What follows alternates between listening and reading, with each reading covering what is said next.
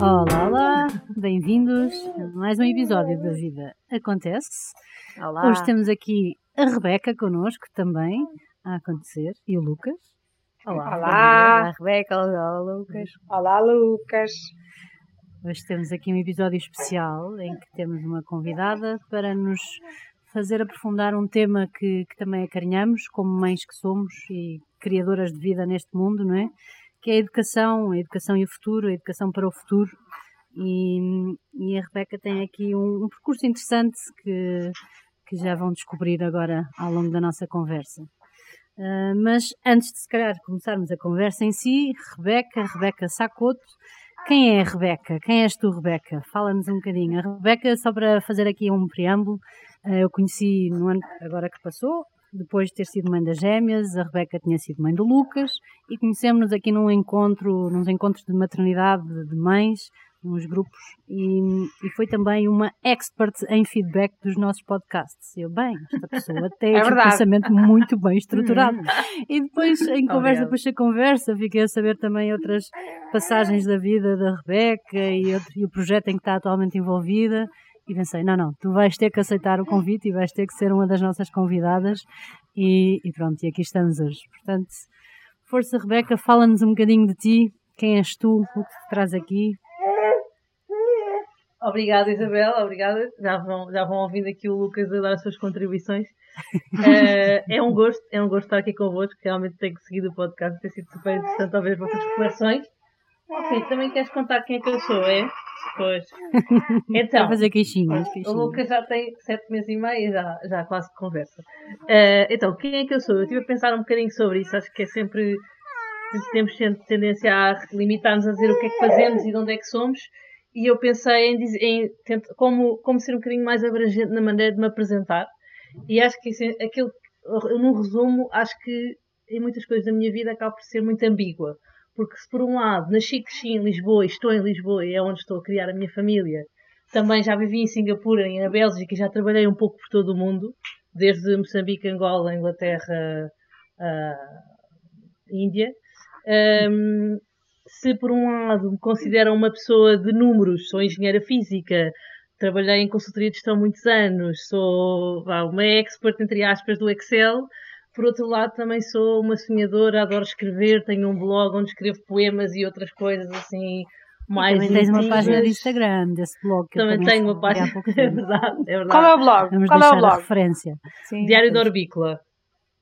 Da .blogspot.com, acho eu. deixamos. Eh, tenho esse blog e sou apaixonada por educação e por crianças e bebés. Eh, portanto, acho que também poderia ter ido por uma via totalmente longínqua dos números. E, por fim, eh, venho de uma família muito grande, com muitos irmãos e muitos primos, e acho que isso me tornou uma pessoa muito sociável e muito faladora, como vocês vão, vão constatar. Mas, por outro lado, também tenho uma componente minha muito solitária. Gosto de viajar sozinha, gosto de estar sozinha em casa, na minha bolha, a ler, a escrever, a ver televisão. Portanto, no fundo, isto para dizer que há um bocado uma tendência de nos pormos em caixinhas e eu tenho vindo a trabalhar muito em ver-me a mim própria como não parte de uma caixinha, e, mas de várias. Até porque e... são mesmo caixinhas opostas em algumas coisas, como estavas a dizer, é giro. Exatamente.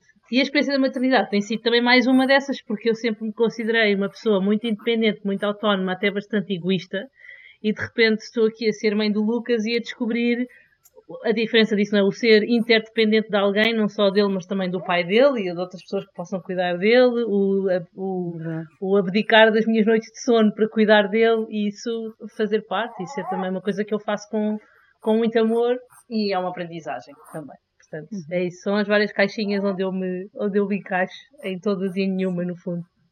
Sim, não há nada como ter filhos para deixar-nos ser egoístas. Eu, eu acho isso.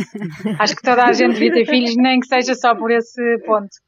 Porque deixamos Exato, mesmo, por muito que a pessoa goste de outras pessoas, e há muitas pessoas de quem gostamos realmente muito, nem- não, não há amores como os filhos, não é?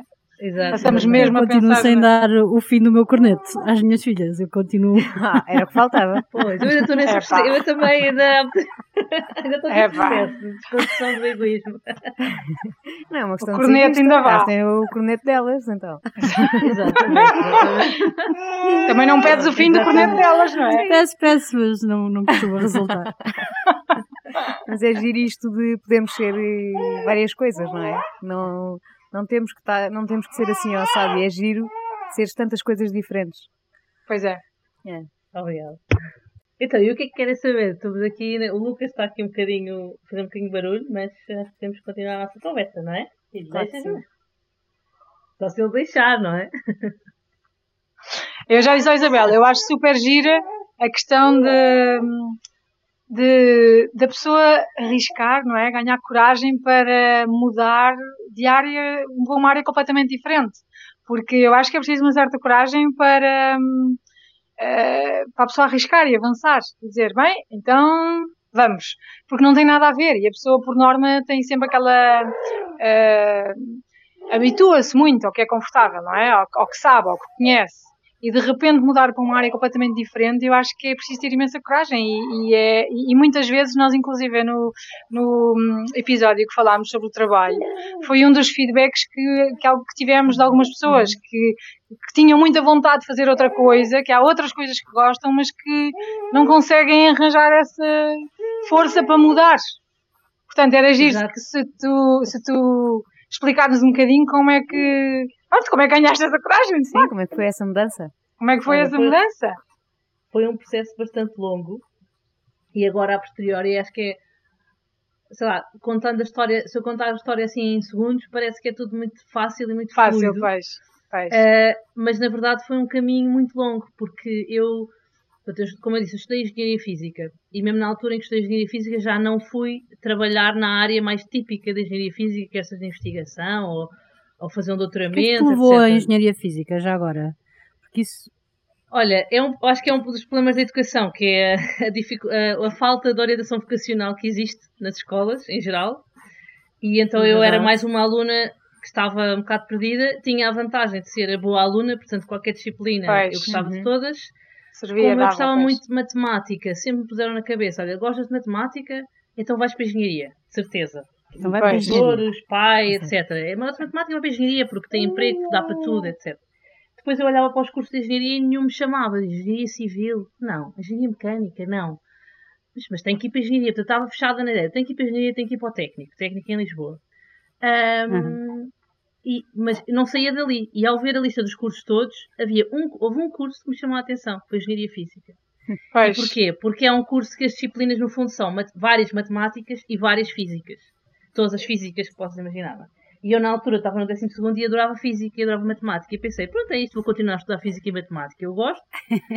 Pronto. E depois houve pessoas que me disseram que o curso de Física tem fama. Eu não sei se é verdade e acho difícil, depois de ter feito o curso, é difícil dizer que é verdade, mas a diziam que era um, o curso, um dos cursos mais difíceis do técnico.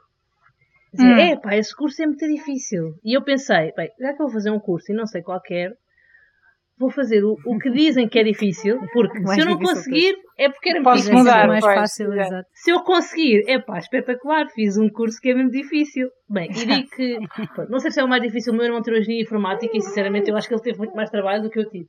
Mas a verdade é que esse carimbo também me serviu, depois de ter feito o curso, a dar uma deu-me uma credibilidade grande e uma, uma- ainda hoje em dia, é pá, engenharia física, uau, mesmo eu não fazendo nada, não faço nada relacionado com a engenharia física. Exato, já olham para ti com outros olhos. não me perguntem nada sobre física que eu já não sei. mas, mas, mas pronto, portanto, na verdade, olha, foi um passaporte, foi um passaporte. E, e na altura, depois de fazer o curso, gostei muito de fazer o curso porque sou uma curiosa nata e gosto de resolver problemas e gosto de me desafiar e, portanto, gostei de fazer o curso. Eh, mas no final já sabia que não queria seguir aquilo que a maior parte dos meus colegas seguiu, que foi ou foi investigação, foram fazer papéis de engenheiros em empresas de tecnologia, etc. Eh, eu não queria isso, não sabia o que é que queria, e então a consultoria de gestão surge como, no fundo, mais um desafio. Nós fui fazer- eu fui trabalhar para uma empresa que se chama Boston Consulting Group, que é uma consultora de gestão e estratégia. Portanto, Trabalhamos com empresas de todos, todo, trabalhamos com empresas de todos os setores, muito Foi ao uma nível da procura gestão. tua ou foi uma procura da empresa? Uh, foi uma procura da empresa. Aquilo que eu estava a fazer no último ano da faculdade era a vantagem de estar no técnico também. Era Sim. começas a receber convites de recrutamento de várias empresas. E eu fui dizendo que sim a todas. Tipo, vou experimentar o recrutamento, vou ver o e recrutamento, não é? Ou seja, e não era ofertas, logo se vê. Sim, E sim. estava um bocado assim tudo em aberta. Tu, eh, podia, porque lá está, não fazia ideia o que é que queria. Depois, quando, a- quando surgiu a BCG, entre- entre outras consultoras, Mas isso é outro ponto da nossa foi muito- educação. Imagina, da mesma forma como não temos orientação vocacional, também não temos orientação para o mundo profissional, de, de Uhum. preparação Não, não da busca de emprego e da preparação das entrevistas. também E eu é- acho que no, no técnico, isso ainda, a engenharia, par- particularmente no técnico, isso continua, ainda é mais verdade, porque eu tenho colegas meus que andaram em outros cursos de mais gestão ou de marketing e acabam por ter uma percepção melhor do, do mercado de trabalho ou de estágios. Uhum. E isso no técnico, então, na altura, era zero. Não sabia nada sobre o mundo do trabalho, não sabia nada o que é que ia fazer quando saía, mesmo nas profissões, digamos, de engenheiros, também não sabíamos, ninguém sabia. E, e portanto, é muito- era muito, estamos muito perdidos a, a, um bocado naquilo que surgir. No meu caso, nunca foi um problema, porque felizmente foram sempre sendo oportunidades. Acho que pode acontecer o oposto, que é a pessoa não sabe para que lado se virar, mas também não, não lhe estão a chover uh, oportunidades, não é? E, portanto, ainda é mais desafiante. No meu caso, acho que foi Ao é, contrário, é, pois. Foi ao contrário, era perdida, mas perdida, pelo menos perdida no meio de algumas oportunidades interessantes e, e, e foi um bocado navegar isso. Portanto, a BCG surgiu como uma opção de ser, mais uma vez, era mais um bocado, é uma, uma lógica parecida com o curso, que é abrir portas. Não sei o que é que quero fazer, não sei para que indústria quero ir, a consultoria dá uma oportunidade de conhecer várias empresas, várias, eh, vários contextos, vários países também, acabou por ser depois uma carreira mais internacional. E eu disse, ok, bora, vou. E foi, e foi uma continuidade desse- de uma escola, foi uma escola totalmente diferente eh, daquilo que eu aprendi no técnico, eh, mas foi, continuou a ser uma escola, desafios, projeto, eh, consultoria de gestão para quem, não, para quem não está tão a par. Essencialmente, nós vamos tendo projetos de curta duração, três meses, eh, nove meses, vamos dizer assim, nunca são coisas muito longas, em várias indústrias, pode ser um banco, uma seguradora, um- uma entidade pública, um, eh, um retalhista, etc., ajudar a gestão a tomar decisões importantes sobre a empresa. E, portanto, estamos tanto a pensar como, como é que eu abro uma sucursal no, noutro país, ou como é que eu corto custos na minha operação, ou o que seja.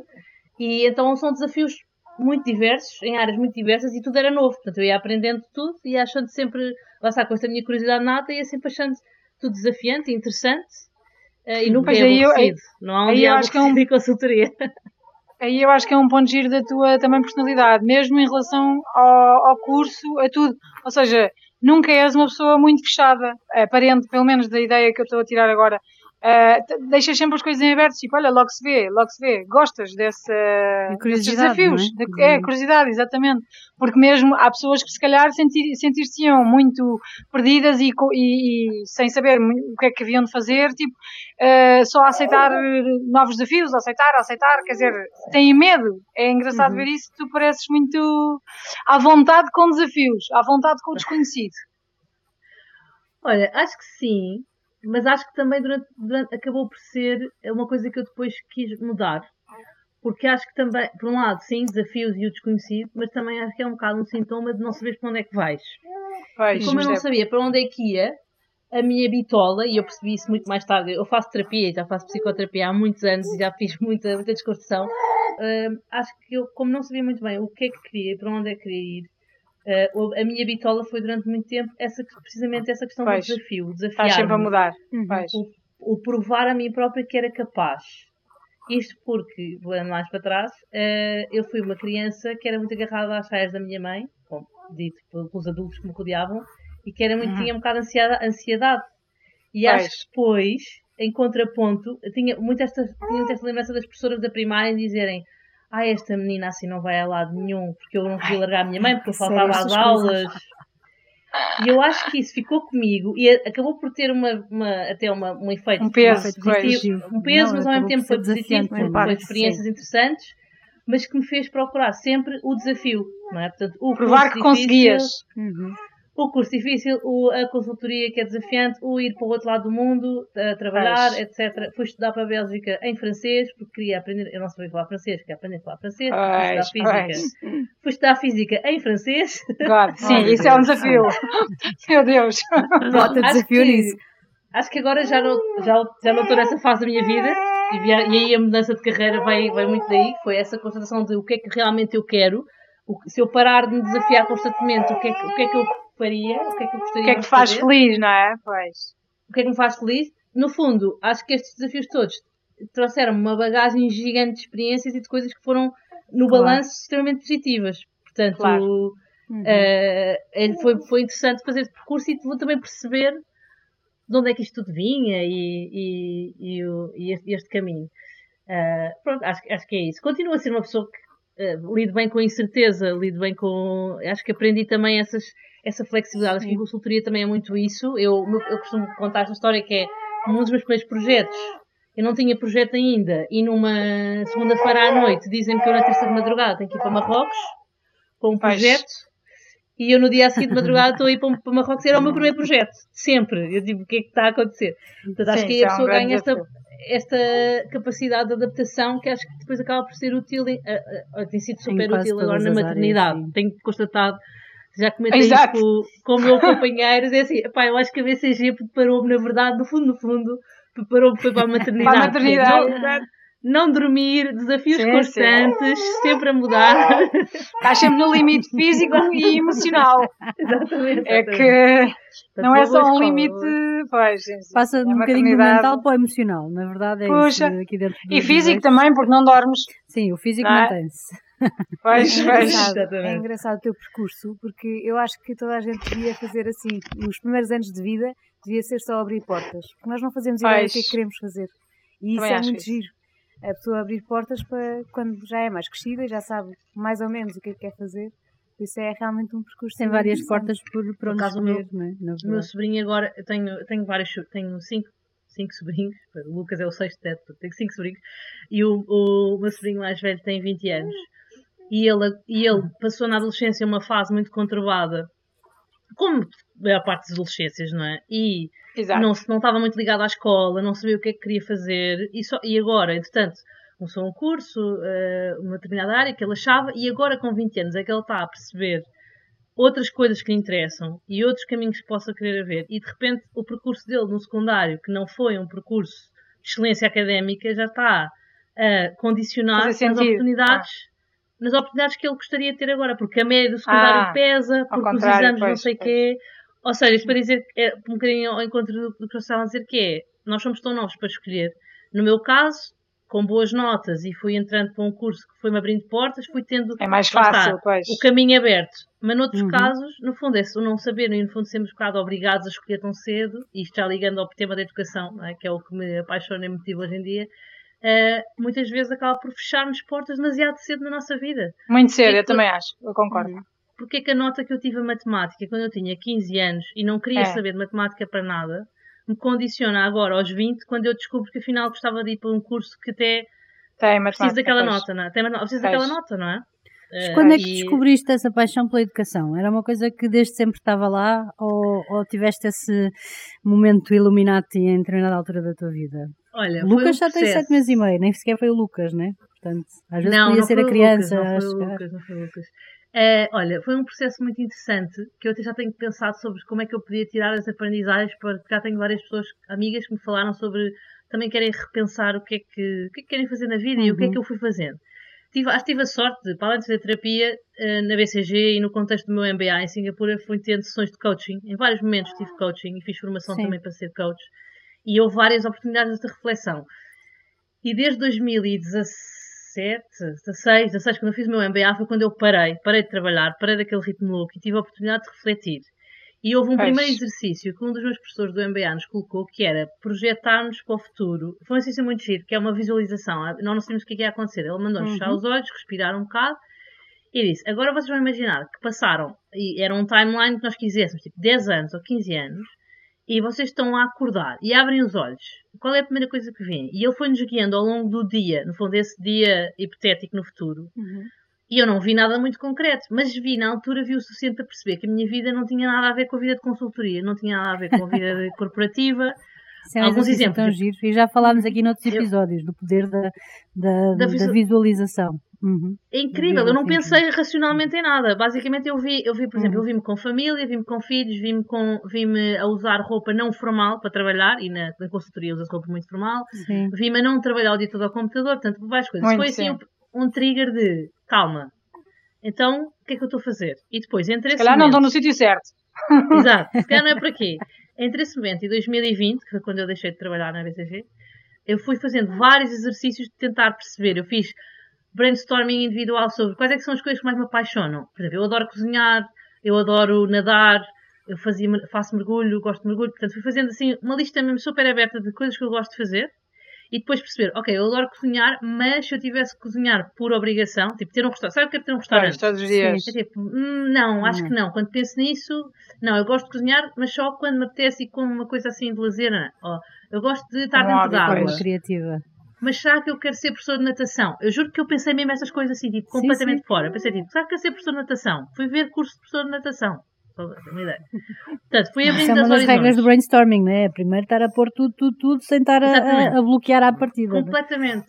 E, e, e ao, nesse exercício e em outros que eu fui fazendo, de repente lembrei-me, vou andando para trás também na minha vida, de quais é que foram os momentos da minha vida em que eu me senti mesmo bem a fazer determinada coisa. E lembrei-me de, andando para trás, lembrei-me, por exemplo, no técnico, ainda no técnico, eu fiz parte do Núcleo de Física, que é uma associação de estudantes de Física que leva experiência, ainda existe hoje em dia e eles são super ativos, é uma, vai passando de geração a geração, levam experiências de, de física a, a, a, vários sítios, mas às escolas em particular, para mostrar aos uhum. miúdos, é tipo pavilhão, pavilhão do uhum. conhecimento, uhum. museu de ciência, mas ambulante. Eles levam as é experiências é e mostram aos miúdos como a física está em todo o lado no dia a dia e como pode ser divertida. Uhum. E eu adorava e essa. Eu reagem, pois. Os reagem e eu adorava essa é parte de estar lá a dinamizar as questões com os miúdos e explicar os fenómenos e porque é que era assim, não era assado e ver a curiosidade deles. Portanto, isso foi assim, ok, eu gosto desta parte. E depois andei mais para trás e lembrei-me da primeira coisa que eu me lembro, a coisa que eu mais uh, adorava na infância. Eu tenho um irmão mais novo, eu tenho uma irmã e um irmão mais novo, mas o meu irmão foi o primeiro irmão a seguir a, seguir a mim eu tinha seis anos e meio aí quando ele nasceu. E eu adorava, ele é hiper inteligente, ainda hoje em dia ele é tipo assim, um mega crânio, mas eles eram, todos os miúdos são esponjas. E eu tinha ali pois é. aquela é. esponja que hum. aprendia tudo. E então eu ensinava-lhe, ah, mas tudo e mais alguma coisa. Ele começou a falar com nove meses, já para terem uma noção. Nove meses o miúdo começou a falar, aos dois anos ele recitava poemas. Aos dois Puxa. anos ele recitava poemas, mas tipo, articula... há vídeos, nós não acreditamos. Hoje em dia eu vejo e penso, isto não é normal. Mas eu, mas eu era tipo um bocado a coach dele, eu estava sempre a ensinar coisas. Há vídeos de eu a dizer, oh mãe, oh mãe, olha, olha o que ele já faz, olha, olha mãe, olha ele, olha, diz lá. E ele dizia, repetia e fazia. E a minha mãe, oh filha, pronto, deixa ele é pequenino, ele é bebê. Ele diz, não mãe, mas ele consegue, queres ver mãe? Olha, olha. E então eu, eu lembro-me desse, desse gosto de, de descobrir, de ver aqueles olhinhos a brilhar cada vez que ele aprendia uma coisa nova, cada vez que ele aprendia o nome de uma coisa, cada vez que ele uh, essa, esse fascínio um, pela, é, pela, pela, primeira infância. Então foi essas, foram essas as pistas uh, de educação, primeira infância, que ia por aí. E depois, quando eu tivesse, no fundo, apontei, apontei para aí, ok, é educa- há uma coisa a ver com a educação, há uma coisa a ver com a primeira infância. Agora, o quê? O que é que uma engenheira física, consultora durante sete anos, vai fazer para a área de educação? Exato. Não faço ideia. Não faço ideia. Mas o, o, passo, o passo que eu dei foi, e, eu, e isto é um conselho que eu tenho dado a várias pessoas, que é ganhar coragem para pôr cá para fora. Tipo, dizer, eu comecei a ter, pois, ia estar num é? casamento é? com os amigos meus e estar a dizer, olha, tenho andado a pensar imenso em educação. Tenho andado a pensar pois, imenso pois. em se eu é tivesse vai um filho agora... algumas respostas hum. que, que, estão espalhadas. Atrai, aí, depois vai atraindo. É, atrai, é, atrai. É, é, mesmo, é que depois as pessoas trazem de volta. Eu comecei a dizer, é. lembro de dizer a um amigo meu num casamento ou numa festa, estar a comentar com ele, a dizer, olha, estou a pensar que se eu tivesse um filho agora, na altura não tinha filhos, mas sabia que gostava de ter filhos. Se eu tivesse um filho agora, não sei o que, é que eu faria em relação à educação. Porque, por um lado, uh, as escolas privadas acabam por aparentemente dar uma oferta mais estruturada, mais isto ou mais aquilo, mas por outro lado, se toda a gente investir na escola privada, ninguém, ninguém põe os filhos na escola pública e a escola pública vai se deteriorando. É um dilema moral que eu tinha na altura, mas não tenho filhos, portanto é hipotético. O que é que eu gostaria de fazer uhum. para mudar o sistema educativo? Portanto, comecei a ter estas conversas e depois tinha pessoas que me ouviam falar sobre isto e mais tarde olha, vi esta coisa que podia te interessar. Pois, olha, fala exatamente. com aquela pessoa que também está a fazer não sei o quê. E foi por aí, a, a, foi um, um caso de espalha, espalha palavra. Uma bola de neve, não é? Uma bola de neve. O meu irmão, este, este meu irmão, que era o bebê, não é? Que entretanto é adulto, ofereceu-me no Natal um livro sobre práticas pedagógicas em creche. Eu comecei a ler sobre práticas pedagógicas em, em creche. Que, entretanto, é um, é um académico e, portanto, para ele, a leitura e artigos científicos, é ele, vai, ele foi procurar. Ele foi pesquisar o livro que ele achou que era o mais relevante mais indicado, então. em creche em Portugal, então ofereceu-me esse livro e eu li o livro, é depois daí comecei a pesquisar mais, entretanto fiz uma pós-graduação em creche, uh, portanto fiz, fui me inscrever na Escola de Superior de Educação uh, para aprender sobre práticas pedagógicas em creches, porque, no fundo, porque eu adoro, eu gosto do conceito de ter aulas e de aprender por professores, é a maneira, a maneira como eu aprendo, e porque a verdade é que estava à procura de cursos que eu pudesse fazer sem ter que voltar ao zero, ao primeiro ano. Desde o princípio, pois, pois. E uh, o sistema de educação, de educação ou ensino de educa, uh, como é que seja, a formação para ser professor em Portugal tem, tem, tem caminhos muito específicos e então não é assim tão fácil de repente ir fazer um mestrado em lá, para, ser, para ser professor, não é assim tão linear. Então fiz essa formação, essa pós-graduação em, em, educação uh, em creche, que também foi super interessante.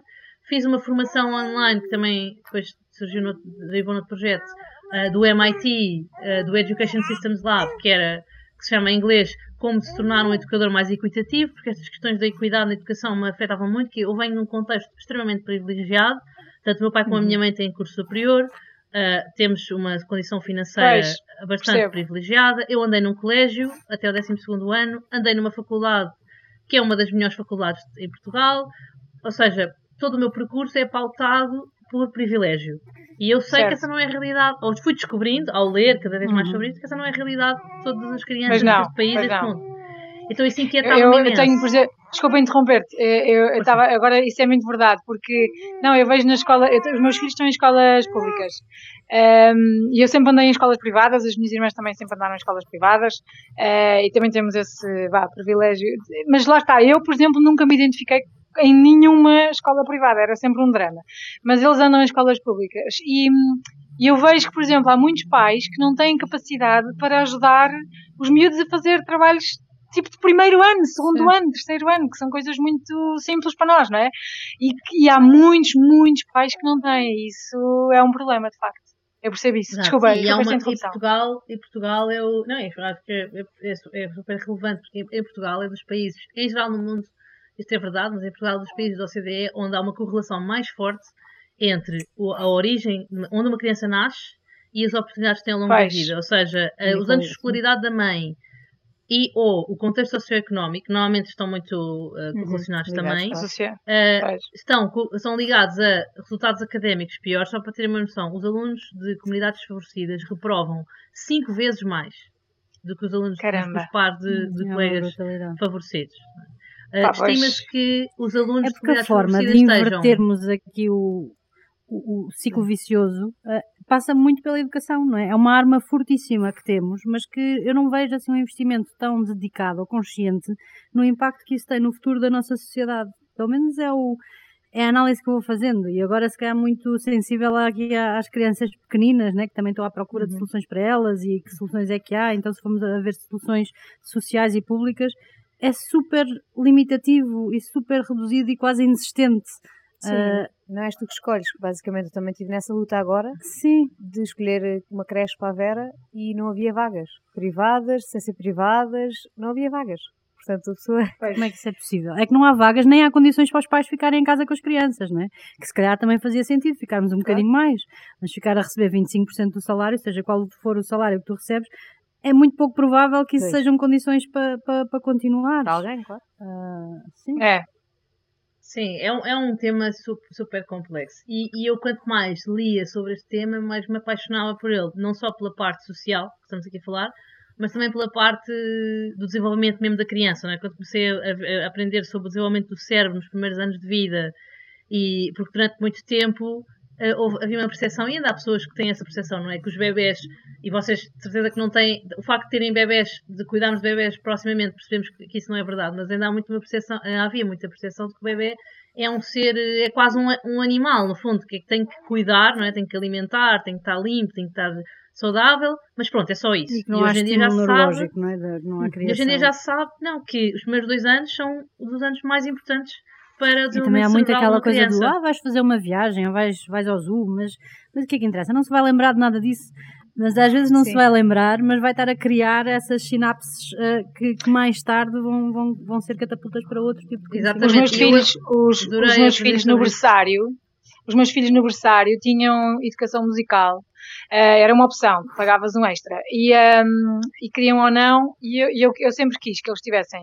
Muito por causa disso, porque já li muitas coisas em que a música desenvolve imenso, estimula uh, o cérebro em várias uhum. áreas, em bebés. Uhum. E então ele, eles sempre tiveram desde bebés no berçário música e, e, eu acho e é muito engraçado. Eu acho que não posso comprovar que sim, foi fundamental na vida deles, mas realmente eles reagem à música e têm um, não sei, não faço ideia se é só a música ou se é mesmo o cérebro, a maneira como eles pensam, como ligam ou como interligam, não faço ideia, mas realmente era uma das opções no berçário e eu acho que é, é giro é, terem essa preocupação desde bebê a estimular os, eh, as crianças, não é? E não ser só comer, vestir, uh, mudar as fraldas, uhum. dormir, não é? Mais do mesmo.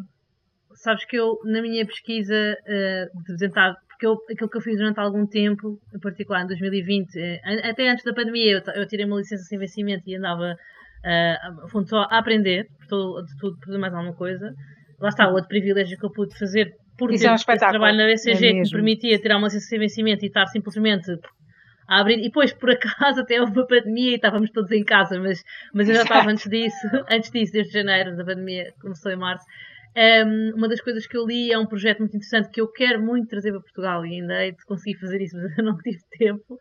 Que é, há uma, é um centro que se chama uh, eh, TMW Center, acho que é em Chicago, se não me engano. Uh, TMW, que é 30 Million Word Center, que foi uma investigação que foi feita há uns tempos sobre o impacto que tem o número de palavras ao qual as crianças são expostas durante os primeiros dois anos de vida. Eh, embora uhum. ainda não falem, a maior parte das crianças antes dos dois anos não fala muito, mas vai ouvindo, ouvindo, ouvindo. E certo. essas ligações neuronais, portanto, no fundo, o nosso cérebro, naquela idade, está a fazer imensas sinapses, não é? a fazer imensas ligações e faz todas as ligações possíveis e imaginárias de tudo o que vai acontecendo. E depois, aquilo que não é usado, vai eliminando. Porque o nosso cérebro não pode ah, ter milhões de combinações Tudo, possíveis. Claro, o teu cérebro claro. vai se otimizando. Por isso é que, por exemplo, os japoneses aquela coisa meio cómica, não é? Dos japoneses confundirem os R's com os L's. Uhum, tipo, uhum, usarem os L em vez de R, os, os asiáticos. Sim, sim, eles, asiáticos, eles não têm essa ligação neuronal, porque a língua deles não tem essa diferenciação. E, portanto, eles simplesmente, a altura, o cérebro deles, isto não está a ser usado, vamos apagar esta ligação. Elimina. E está, certo, porque é assim que nós nos especializamos na nossa língua e etc. Portanto, isso está certo. O problema é quando o estímulo é muito abaixo, eu vou eliminar muito ligações, ou não vou formar sequer ligações, que depois são precisas. Então, uma criança que esteja exposta, havia uma diferença no contexto, e aqui está muito ligado ao contexto socioeconómico, que é, mas não tem que estar, mas acabava por estar, que era uma criança de um contexto socioeconómico mais uh, desfavorecido, tinha uma diferença de não sei quanto. Eles iam querer 30 milhões de palavras, porque se calhar não são 30 milhões de palavras, mas uma diferença de milhões de palavras que foi exposta, sentido. não só a, quantidade, a, a, diferença de palavras, mas a quantidade de vezes que as houve porque é assim é que pois. eu vou fazendo ligação, não é? Eu ouço hum. banana, banana, banana um milhão de vezes até que o meu cérebro já sabe o que é uma banana, já ouviu a palavra hum. e depois já sabe o que é. Já consegue dizer, pois. Depois as miúdos vão para a escola, não têm essas ligações neuronais de ouvir sequer e de falar, e depois como é que pressupões que eles vão aprender a ler? Porque ao aprender a ler, claro. antes tens que primeiro conhecer a palavra ao ouvida e só depois hum, é que estás a ler, a escrevê-la e a lê-la. Portanto, já há um atraso em relação aos pares. Não é? Vamos para a escola, não vamos todos ao mesmo nível. Vamos para os 3 anos, para o infantário, não vamos todos ao mesmo nível. Uh, e é muito verdade. Isso faz muito a ver com esse estímulo, esse estímulo na primeira infância e que é tão simples, mas ao mesmo tempo não tão simples quanto as palavras que uma criança ouve. Uhum. E, e, a interação que ela tem. O ensino público também começa a adaptar um bocadinho essa parte de, de não estarmos todos ao mesmo nível, não é? ter aqui turmas uh, um bocadinho mais diversificadas, com várias idades e não estar fechado. Até o próprio ensino público começou agora a ter umas brechas nesse sentido, mas que, que ainda está super limitado, não é? E que estamos super quadrados, quando na hum. verdade cada vez há mais. Não, mas já tens, mas já tens mais, já tens mais, já é mais diversificado, já tens pessoas de vários níveis sociais, tens, eu vejo Também. isso, pelo menos pelos meus filhos vejo. Mas isso tu estavas a dizer de, dos miúdos é muito engraçado. Eu com os meus filhos sempre falei com eles como adulta, como adulta, não é cá uhum. como conversa de bebê, tipo, ai, dá, tentar perceber o que é que eles querem, não, queres falar, falas do princípio ao fim, diz as palavras, isso, isso é o quê? Eu não percebo. Diz, explica, e nós falávamos com eles também sempre igual, como falamos com adultos. E é engraçado que os meus filhos, desde cedo, primeiro têm um vocabulário extremamente abrangente, também leem muito hoje em dia, antes não, mas desde muito cedo eles sabiam expressar-se e falar, E isso está-me a fazer sentido o que estás a dizer, não é? Se calhar porque nós também falávamos com eles de forma normal, como adultos, eles também foram aprendendo a expressar-se e a adquirir um vocabulário muito mais uh, abrangente do que, do que simples, não é? engraçado Sim. isso. É, Faz sentido. E, e, não é preciso ser uma coisa super complexa. Eu, se alguém filmasse a minha vida cá em casa, eu, eu partilho a minha vida com a Vera a toda a hora, como partilhava com elas. Tipo, estou a almoçar e estou-lhe a explicar o que é que eu estou a almoçar e, e às vezes vou contar uma história, vou contar uma história à Teresa e à Luísa e a Vera está ao meu colo, está a ver o livro, pá, cá não percebe nada, mas está ali connosco e está a ouvir a história. Sim, sim. E não é preciso ser uma coisa mega longa, Exato, não é, é muito simples. a ler Platão, o que é mais é? surpreendente, é? o que é mais surpreendente é que é tão simples, mas não é tão pois. óbvio. Ou seja, há muitas famílias onde isto não acontece. Ou seja, nós aqui estamos todas no, também de um, de um, conjunto, um subconjunto privilegiado da, da, sociedade. Sim, é verdade. A verdade é que isso não acontece de forma tão natural em tantos contextos e tens muitos contextos em que, ou seja, esta awareness, e no fundo é este o objetivo deste projeto americano e que eu acho que é interessante trazer para cá, é no fundo é só isso, é, são pequenos vídeos em que eles mostram à mãe e ao pai, aos cuidadores, não é? Como é que podem fazer isso que estavas a descrever, que fazes com a Vera, não é? De contar aquilo que estás a comer, ou pegar num livro e partilhar num livro. Uh, mas se a pessoa não tiver essa, essa, esse hábito, hábito. Essa, essa, essa, essa, estar desperto para essa possibilidade, uhum. não é? Para essa, para essa necessidade também, acaba por não, por não, por não fazer. Uh, portanto, às vezes são tão pequenas coisas, mas basta ter consciência da importância, uhum. não é? a importância da primeira infância, uh, que já se começa, em Portugal ainda estamos, eu acho que na primeira infância ainda estamos um bocado atrasados, começa-se a falar. Muito. Pela primeira vez, no último, acho que foi nas últimas eleições, pela primeira vez havia para aí um partido que no seu um, programa falava uhum. de primeira infância. Na educação fala, mas primeira infância em particular não. Aqui há uma uhum. diferença, não é? Que a creche o conceito de creche em Portugal está ao abrigo do Ministério da Segurança Social. É uma resposta social. Faz, exato. Que, que, tem que, que, tem que ser, não é? Continua a ser uma resposta social, é uma resposta para as mães e os pais irem trabalhar, etc. Mas não só. Não é? E ainda não está ao abrigo do Ministério da Educação, onde o foco já é mais a educação, o desenvolvimento das competências. Há aqui uma, há uma grande discussão dentro da área sobre se devia estar num lado ou no outro. Uh, mas a questão é que ainda existe este histórico, não é? De que a creche é uma resposta social, é uma resposta de cuidado, não é uma resposta de uh, pois, chamada abordagem assistencialista, que é dar assistência pois. às famílias que precisam de deixar as crianças em algum lado. Ponto. E não e, do desenvolvimento agora, das crianças. Pois. Já vai havendo uma evolução, obviamente, das educadoras. Isto não é verdade das pessoas que estão no terreno, não é? As educadoras de infância e as auxiliares que trabalham dia a dia já há uma grande, maior consciência, mas a, a, a, prática e a legislação, por exemplo, se vocês forem ver as regras da Segurança Social para as creches, estão ainda muito focadas em, em, em, elementos que obviamente que importam, que é a segurança, por exemplo, as janelas, as portas, o piso, o material, etc. Importa, a higiene, mas uhum. ainda não há regulamentação necessariamente sobre uh, que tipo de estímulos. Desenvolvimento, tipo de, uhum. Não há, porque uh, ainda estamos aqui, tam, vai havendo recomendações, mas ainda não está muito instituído, portanto é uma coisa nova. O que, o que é diferente do, da questão da educação, não é? Porque o Ministério da Educação, a educação começa nos 3 anos, Portugal fez uma grande aposta na, na educação uh, pré-escolar, que é, estamos bastante bem nesse aspecto a nível internacional. Foi feito um, um investimento Eu também acho. aumentar a frequência imensas coisas. pré-escolar. É, é. Eu, eu acho isso, eu, eu, vejo isso pelos meus filhos. Fazem imensa coisa, mas é assim mesmo imensa muitos projetos, muitas atividades, muitas e variadas, diversificadas, é, muito interessantes. E depois fazem sempre uma avaliação e chamam os pais e mostram tudo aquilo que fizeram, não sei o quê. É mesmo, é mesmo uhum. espetacular, eu acho. Por acaso acho, também. Concordo com isso, realmente. Mas sim, mas é pré-escolar, sim. Sim, teve, mas isso foi uma boa aposta, porque ainda, durante muito tempo não é? a escola começava na primeira classe, não é? e nós estamos na primeira classe, ou escola obrigatória. E, e lá está, a diferença na primeira classe já está uma diferença brutal entre crianças que vêm de uma família onde os pais leem livros e conversam com eles e levam-nos ao jardim zoológico e a passear e a ouvir música e crianças que estão só lá, não é? Uhum. Ou estão na pois. rua, se calhar, não é? Portanto, a ir para a escola ou pré-escolar acaba por dar esta resposta uh, de equidade, não é? De tentar eh, dar a uh, expor Mas falando mais equilíbrio, sim. Estava aqui muito em concreto agora a pensar num, num dos projetos que estás envolvida, que é a Escola Equitativa. E gostava que também falasse um bocadinho mais em concreto desse projeto, que acho que também é um projeto muito giro e que, que merece que mais pessoas o conheçam também. Ok, obrigado. É? então, a Escola Equitativa surge deste processo que eu estava a descrever de fazer vários cursos e várias coisas. Eu referi aquele curso que eu fiz do MIT, foi um curso online, tal, como tornar-se um educador mais equitativo. E o curso eu gostei tanto do curso e fiz é um, era completamente online e learning uh, feito de forma autónoma. Eu gostei tanto dos conteúdos e da forma como eles trazem esta questão da equidade na sala de aula que achei que merecia a pena trazê-lo para, para Portugal. E aquilo é um curso que é feito, eles têm uma política de open source, ou seja, qualquer pessoa pode descarregar os conteúdos livremente do, é dos cursos. E eu pensei, ok, nós podemos simplesmente pegar nisto e fazer o que nós quisermos. A única, a única requisito é que damos os créditos a eles, obviamente. Dizer, isto é a fonte, é tal, obviamente. E então pensei, posso pegar nisto e posso traduzir para português. E, e eu já estava a pensar em, pronto, vou traduzir eu à minha maneira e logo se vê para que é que isto depois serve. E entretanto conheci uma associação onde eu fazia voluntariado, uma associação aqui no bairro do Rio, em Lisboa, a Associação Passa Sabe, e na Associação Passa Sabe encontrei uma equipa pequena, mas muito dinâmica, que quando eu contei do curso disseram, é pá, Rebeca, isto é espetacular, nós temos é que arranjar um hum. financiamento para poder fazer isto de forma concertada e estruturada e tal. Então, em conjunto com eles, conseguimos um financiamento para trazer o projeto de Escola Equitativa para Portugal. Então, o que é que é o projeto?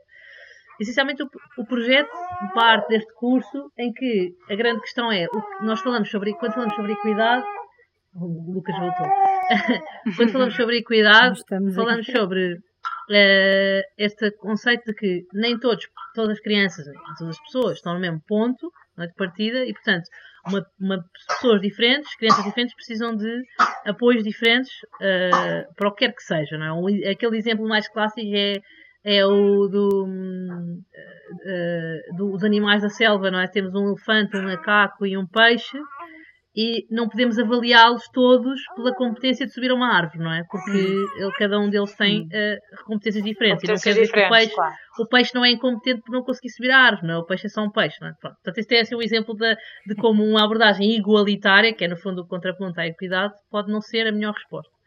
Uh, em todos os contextos, em alguns contextos sim. Então, no fundo, mas uh, todos nós podemos concordar, ok, equidade faz-me sentido, mas depois eu sou um professor, ou um educador, ou um, um adulto enfrenta um grupo de 20 crianças ou 20 e tal, o que é que significa ser equitativo na prática? Não é? Como é que eu decido no dia a dia? É muito mais complexo na prática, não é? Quando eu estou a dar uma matéria ou quando eu estou a querer fazer uma atividade, o que é que isto significa? Então, os, este, este curso traz uma proposta para refletir sobre estes assuntos, baseada em algumas mentalidades, e no fundo aquilo não dá uma resposta fechada. O objetivo é simplesmente pôr os educadores, os adultos, a refletir sobre estas temáticas, com aquilo que traz tra, uh, casos práticos, em que nós somos postos uh, face à situação. Existe uma sala de aula, existe um aluno que é o Zé, o Zé faz isto, o que é que fazes face a esta situação? E face aquela. E a pessoa vai se pondo em causa, num, num contexto de simulação, e depois discute com os colegas que estão a fazer o curso, e no fundo a ideia é trazer esta discussão um, para cima da mesa. É, uhum. Isto, era, isto, era, o curso, o projeto de escola equitativa. Aquilo que fizemos foi, trouxemos o curso para língua portuguesa para formato não online, de formato em, com informação, já fiz por, via Zoom e presencial.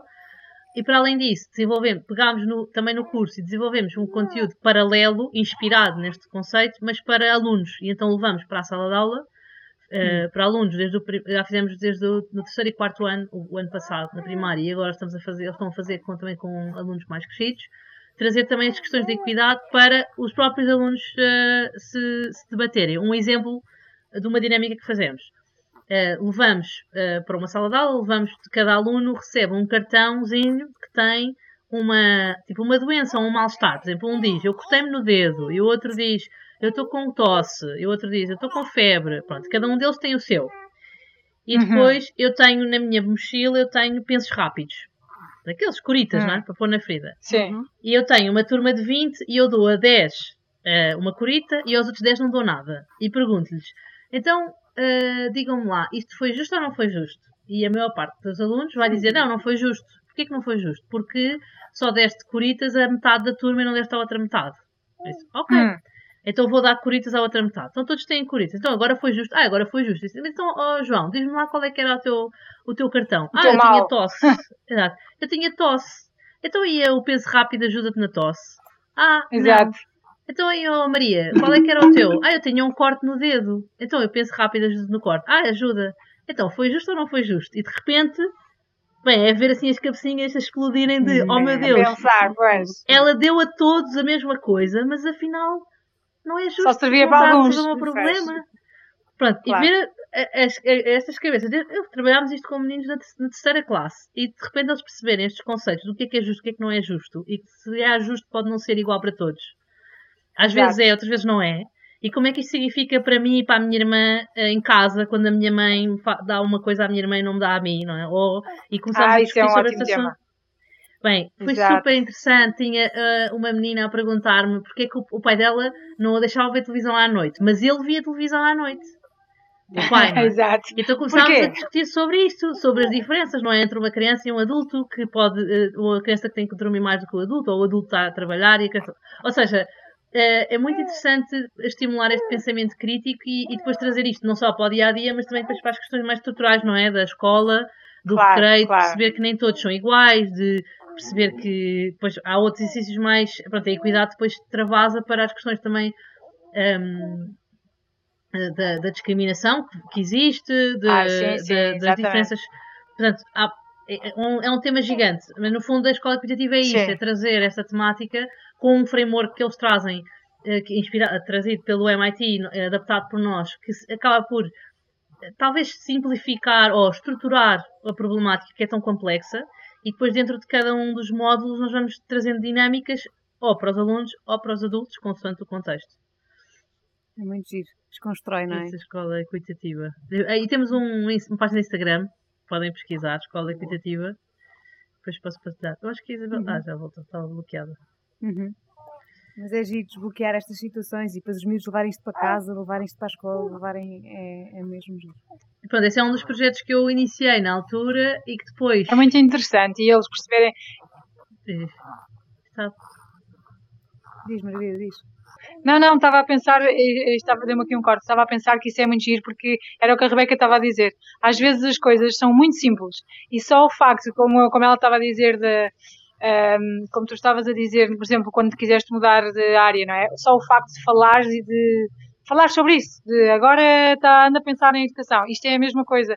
Às vezes só o facto de falarmos com os miúdos que há miúdos que são diferentes, há miúdos que têm facilidade em falar uns com os outros, há miúdos que têm muita dificuldade em falar com, em se expressar, há miúdos que têm muita facilidade em sei lá, eh, fazer jogos de cabeça. Há outros que têm muita dificuldade em fixar coisas. Então, perceber estas diferenças entre eles, mas de uma forma muito simples, e o facto de se falar sobre isso, eh, acho mesmo que faz toda a diferença, porque às vezes as pessoas complicam muito e só o facto de se uhum. falar sobre as coisas faz a diferença total.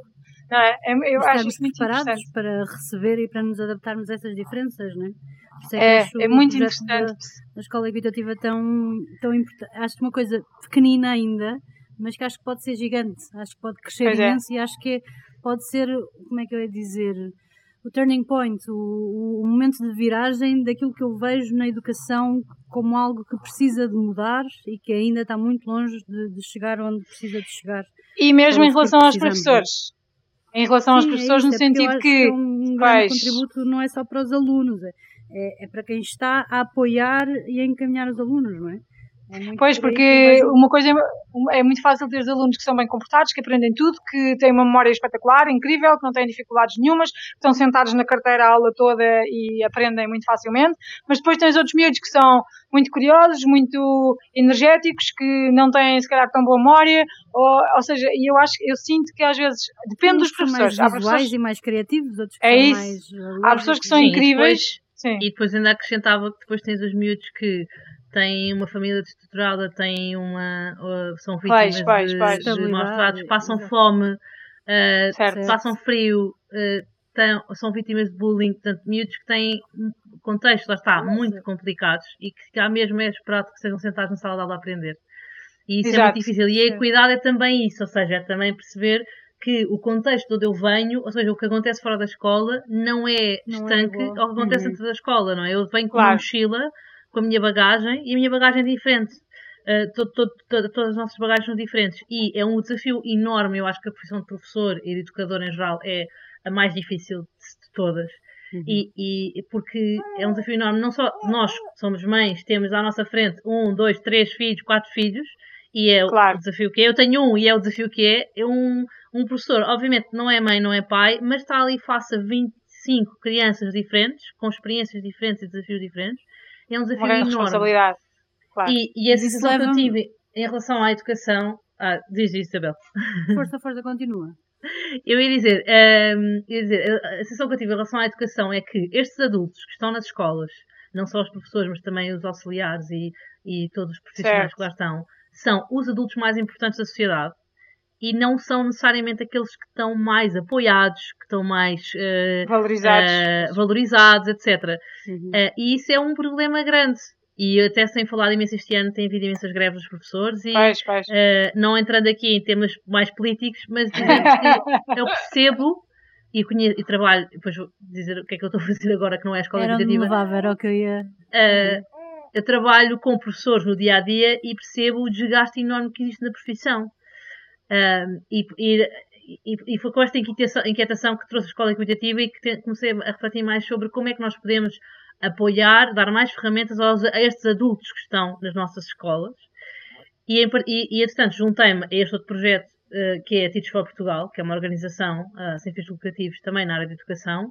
Foi assim um privilégio máximo quando eu estava mais perdida.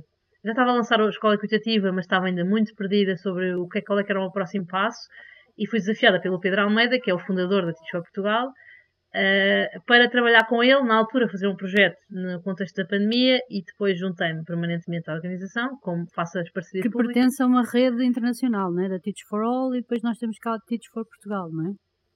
Exatamente. Portanto, a Teach for Portugal é uma organização autónoma cá e pertence a esta rede internacional de entidades parceiras. Aquilo, aquilo que é, o, o que é que são estas organizações?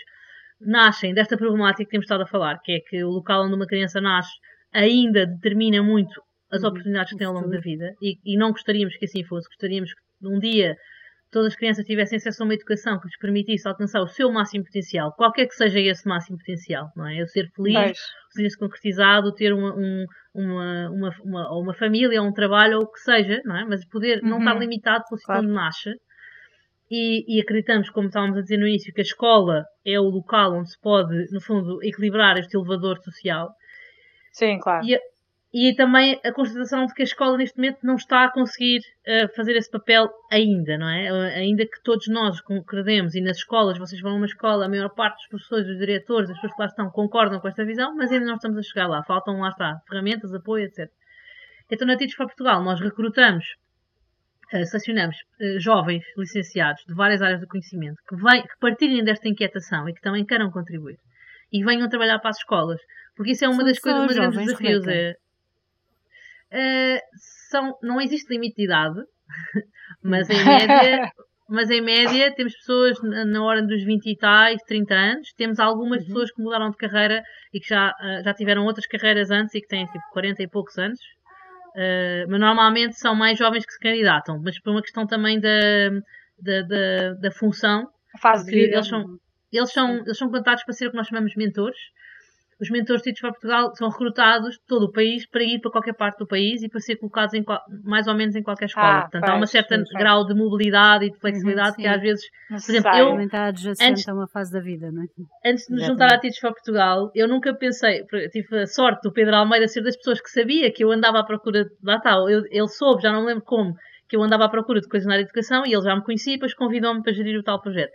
Mas eu nem me passou pela cabeça a Tites, porque eu na altura pensei, ah, eu não posso ser mentora porque eu não tenho flexibilidade agora para sair de Lisboa, estou aqui a montar a minha vida aqui. E portanto, nem ponderei ser mentora, porque na verdade até acho que teria gostado de ser mentora. Mas pronto, entrei de outra maneira e estou a contribuir de outra forma. Uh, mas no fundo, estes, estes, vamos chamar jovens profissionais, são pessoas talentosas e que tenham licenciatura, no mínimo, portanto, tenham algum, alguma formação académica base, mas mais do que isso. O que é que é esperado de um mentor, não é? Que é que... Uhum tem que ser alguém que, para além dessa formação académica, que revele um grande potencial de liderança e grande, um grande inconformismo com esta situação, com a desigualdade social, que queira um, vir, eh, que tenha muita capacidade de relativamente, que tenha uma capacidade de empatia, de comunicação, de colaboração. Portanto, nós uhum. temos um recrutamento super exigente e depois trazemos estes mentores para se formarem connosco. Há uma formação intensiva de 5 semanas antes de eles serem uh, contratados para aprenderem não só sobre uh, cultura aula, pedagogia, no fundo, o que é que faz um professor. Não é para serem professores, mas é para aprenderem o que é que faz um professor.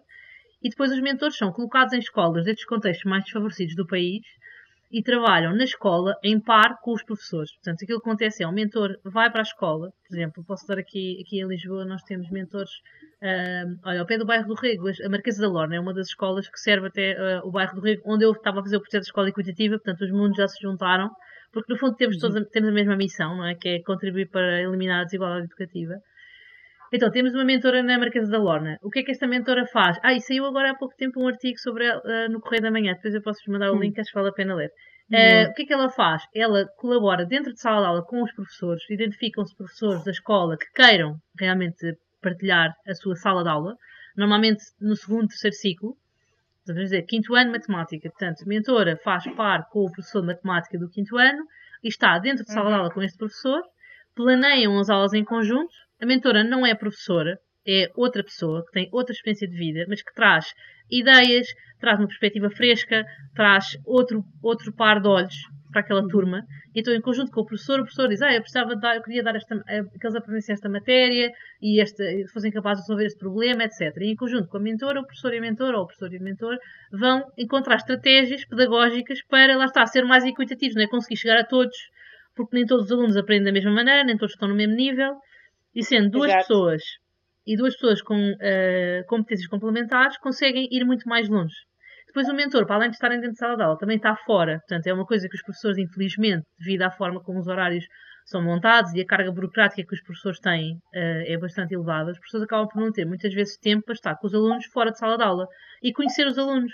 E nós sabemos que a aprendizagem faz-se tendo por base a relação, vocês pensarem nos vossos professores que vos marcaram mais, foram aqueles de quem vocês gostaram mais, foram aqueles uhum. que se importaram mais convosco, foram aqueles que tiveram uma ligação pessoal, não é?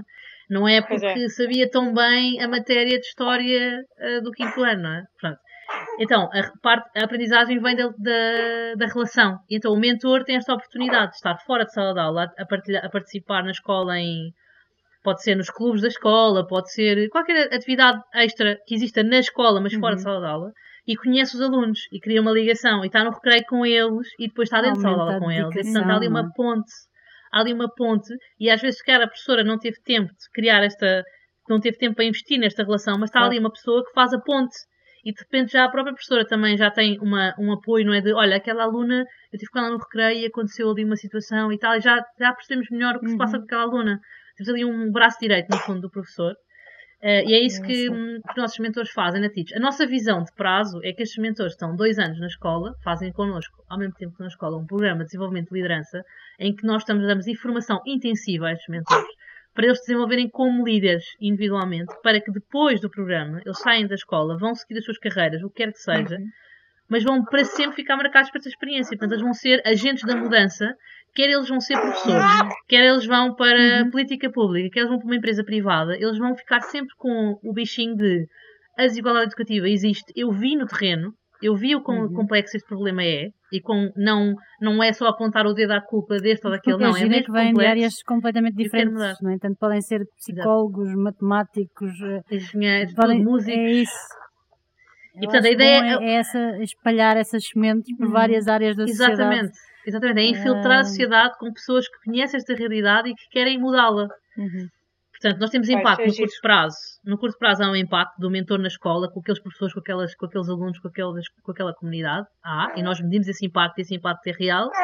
Mas a nossa visão é que depois o impacto ainda maior venha a prazo à medida que estes, uhum. estes mentores vão saindo e vão se infiltrando no sistema em vários, várias partes da sociedade. Sim, tipo Portanto, eu, agentes, agentes eh, mais humanos, não é? exatamente, exatamente. exatamente. Uh, é, importante, é importante. Mas eu acho que o facto de serem novos também. Desculpa, desculpa interromper outra vez. Sim, sim. O, o facto de eles serem novos, eu, honestamente, acho que é importante. Porque o que eu vejo com os meus filhos é que os professores que são mais novos têm uma abordagem diferente com os alunos, por norma. São mais. Mais um, dinâmicos mais, mais dinâmicos e, te, e, têm também, são menos rigorosos e, me, e, mais, percebem com mais facilidade que há miúdos diferentes e que há maneiras de estar diferentes e que é, outros, outros historiais. Os professores mais velhos são extremamente rígidos, extremamente lá está, aquela maneira antiga de dar as coisas, fazem sempre da mesma maneira, e eu, eu acho que os próprios miúdos sentem-se muito menos motivados para, lá está, para aprender. E, e, porque são muito intransigentes e, e, e, nota-se, eu sinto isso com os miúdos, nota-se uma grande diferença dos professores mais novos para os mais velhos. Portanto, o facto dos vossos mentores serem mais novos, provavelmente também vem dar ali um, outra, um outro ar, não é? Outra, renovar ali um bocadinho o espírito da aula com pessoas mais velhas, digo eu, não sei. Exa sim, sim, e temos, e temos esse feedback dos próprios professores, de, por exemplo, o mentor ajudar o professor a desmistificar a utilização de tecnologias na sala de aula para criar pois. coisas mais dinâmicas. O professor quase um mediador um bocadinho também, mais, mais é? de medo, um bocadinho mais medo, pois. e o mentor desbloqueia, e depois o professor também adota. Tivemos uma professora que nos disse, uh, uma professora que já é professora há 20 anos, eu, eu relembrei-me de porque é que eu me tornei professora há 20 anos atrás. Porque se vocês pensarem, estarem há 20 pois. anos ou há 30 anos, hum. não é? É, é, é, é natural que haja um, um desgaste, não é? Uma, é uma um função tão difícil. É logo. Já valeu e, Muito intensa, sim. E, e, e, depois há uma, há um gap geracional enorme. Eu tenho uh, diretoras que me dizem, a diretora já, uma diretora já, pronto, já tem 30 anos de experiência, e ela diz: Eu tenho que uh, enfrentar a realidade. Mesmo uma, uma professora que já que é uma professora dinâmica, não é? Mas que já é professora há 30 anos, uh, o gap geracional é enorme. Claro. Então ela diz mesmo, claro. eu há coisas desta nova geração que eu já não, eu não consigo conectar-me com eles, não, é? eu não sei exatamente o que é. Portanto, eu preciso de ajuda. Pois. Eu preciso de alguém que esteja entre mim e eles para me ajudar. E no fundo, um professor mais jovem, ou um mentor, ou alguém Mas muito mais ativo quando, há, quando há essa abertura, não é? Se Isso tem que haver. Nós só estamos em escolas em que as direções, os conselhos pedagógicos e os professores nos querem lá. Isso é uma condição pois.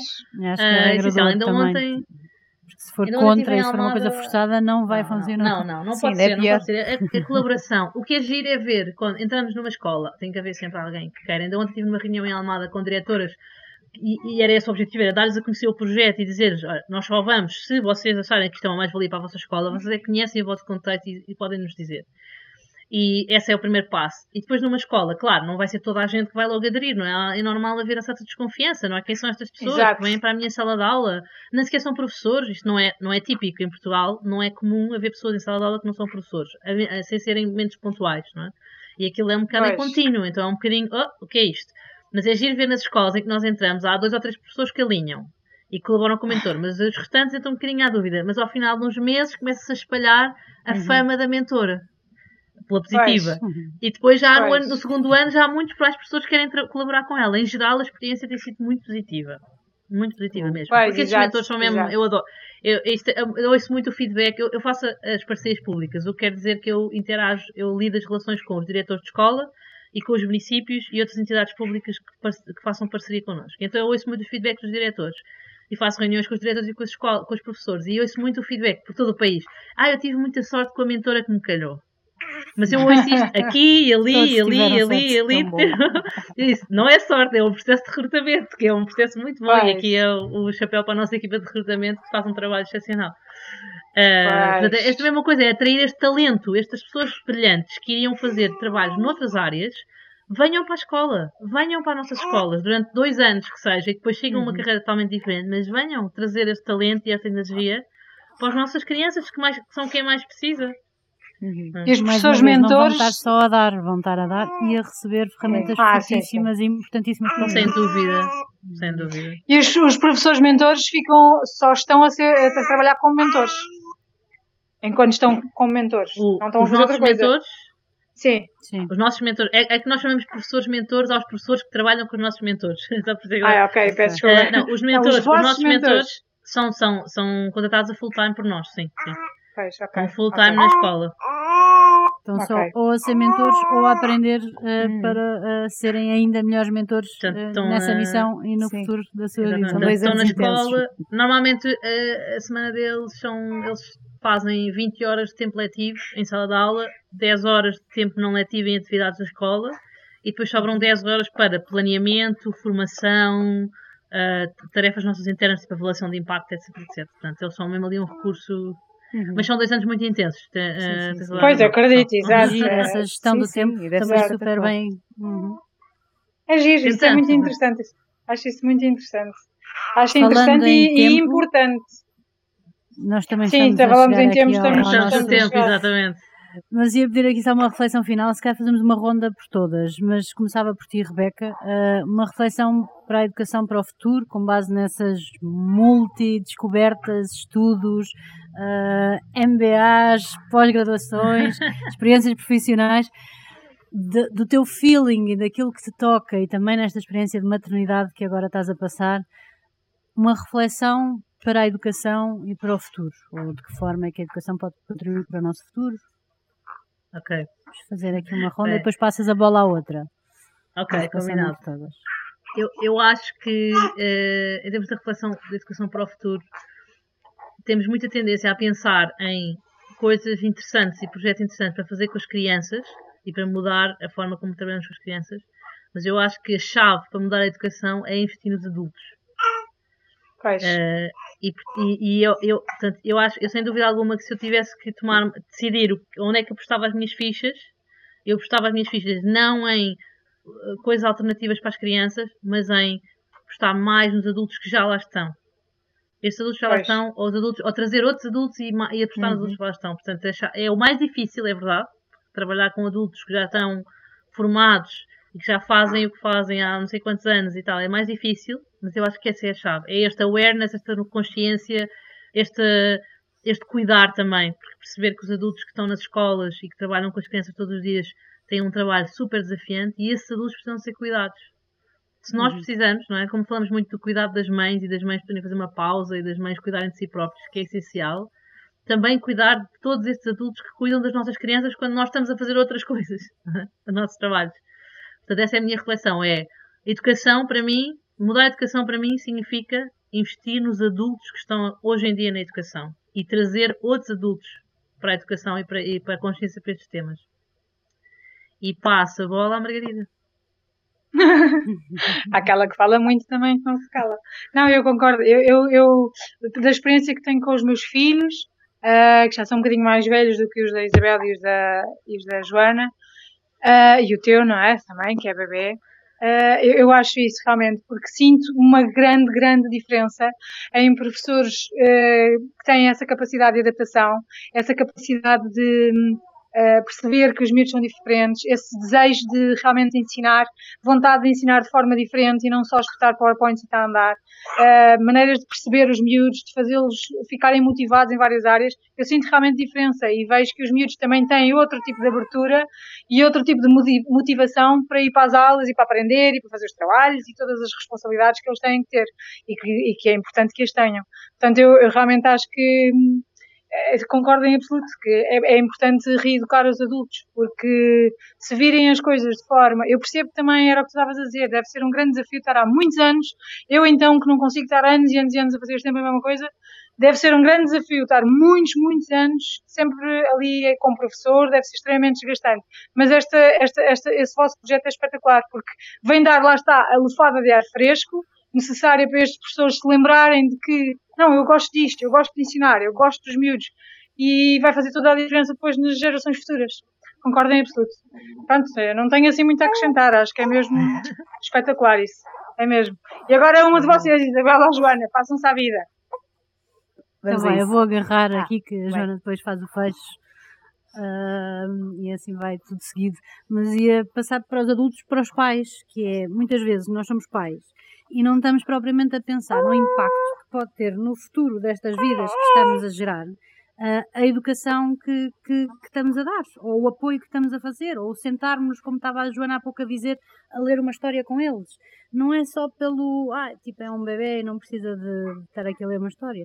Mas eu acho é que se nós tivermos essa consciência, nós também vamos ser mais exigentes com as próprias escolas e com os próprios professores e com os próprios mentores e com todas as pessoas que estiverem no caminho da educação das nossas crianças, desde bebés até mais tarde. E às vezes uhum. eu, eu nem sou uma pessoa muito de me impor muito, ou de ser muito chato, ou de ser muito exigente, ou de andar muito atrás, mas às vezes acho que devia ser mais. E acho que se tivermos mais esta consciência do que é que pode ser feito diferente, se calhar também podemos dar luzes, sei lá, Imagina, uma criança muda de escola, se calhar vai estar super fechada em si própria, e agora estou a passar um bocadinho isso até com a Mariana, não é? Uh, e, e, de que forma é que nas nossas escolas pomos as crianças a fazer trabalhos de grupo para ser mais fácil, através de exercícios de colaboração, se integrarem com, com os outros alunos, não só com os outros alunos, mas com a própria matéria, com os próprios trabalhos que têm que fazer. Ou seja, em vez de ser aquela coisa do sentado na sua secretária, olhar para baixo quieto, uh, muito mais palmandado, ser mais colaborativo, mais ativo, mais participativo e mais envolvido. E passa por nós tentar que eles, crianças, sejam mais envolvidos. Portanto, eu passaria aí pelos. O valor educação, educação dos pais também. Na educação dos pais. Os pais serem educados para, para o poder que têm nas mãos no futuro da nossa sociedade ao, ao ser, terem um papel ativo na, na educação que dão aos filhos. E com isto passo a palavra para a Joana para fazer a sua reflexão final e por aí fora. O, a Vera está aqui cheia de soluços, mas eu vou, vou tentar. Um, sim, é, é muito por isto também que eu estava a pensar, que é a valorização de, dos profissionais desta área. Eu vejo, eu sempre que vou deixar as miúdas, e sempre eu ouço os miúdos todos lá dentro e digo sempre às educadoras, é mesmo um trabalho espetacular. Isto é. é... Vera, calma. E, e nós estarmos uh, interessados e termos uma boa relação com os professores, esta parceria escola-casa, escola-casa, que nós, pelo menos cá em casa, tentamos fazer muito. Uh, é muito importante. É muito importante saber onde é que nós podemos ajudar, porque às vezes também conseguimos ajudar. E o informar-nos. Uh, de vez em quando fazermos uh, um curso ou ouvirmos uma palestra sobre educa educação, porque é realmente o. Eu acho que é. Eu também concordo, acho que é a profissão mais importante do mundo e. E pronto, eu acho que é muito, muito desvalorizada. E é. E pronto, eu, um, um educador delas dizia uma coisa muito engraçada que os pais têm sempre esta pressão de quererem que os miúdos vão preparados para isto, que os vão preparados para aquilo. Os miúdos estão a ser preparados para a vida, é muito mais importante que o primeiro ano ou que os miúdos estão a ser preparados para o resto da vida. Estes anos são mesmo assim, são ouro. E acho que às vezes as pessoas não desvalorizam muito isso. Por isso seria por aqui. Uh, valorizar mais as, estas, estes primeiros tempos. E pronto, acho que foi um ótimo episódio. Uh, ai, é um tema muito importante. Sim. É mesmo importante agradecer-te, Rebeca, porque foi mesmo bom. É, bom, Obrigada é mesmo bom saber que. Há, e pelo teu trabalho, coisa, que é muito importante. Exatamente, há muita coisa a ser feita e, e depois deixamos as referências todas para vocês conhecerem mais os projetos onde a Rebeca está, está inserida e está, está a construir. Por isso agradeço imenso, imenso, imenso. Agradeço a todos que nos estão a ouvir. É sempre bom. Uh, continuem a seguir-nos, a irem ao nosso Instagram, a fazerem comentários, queremos saber de vocês também. E, um, e obrigada. Para a semana estamos cá outra vez. obrigada. Obrigada. Obrigada, obrigada Rebeca. Até para a semana. Até para a semana. Adeus e um queijo.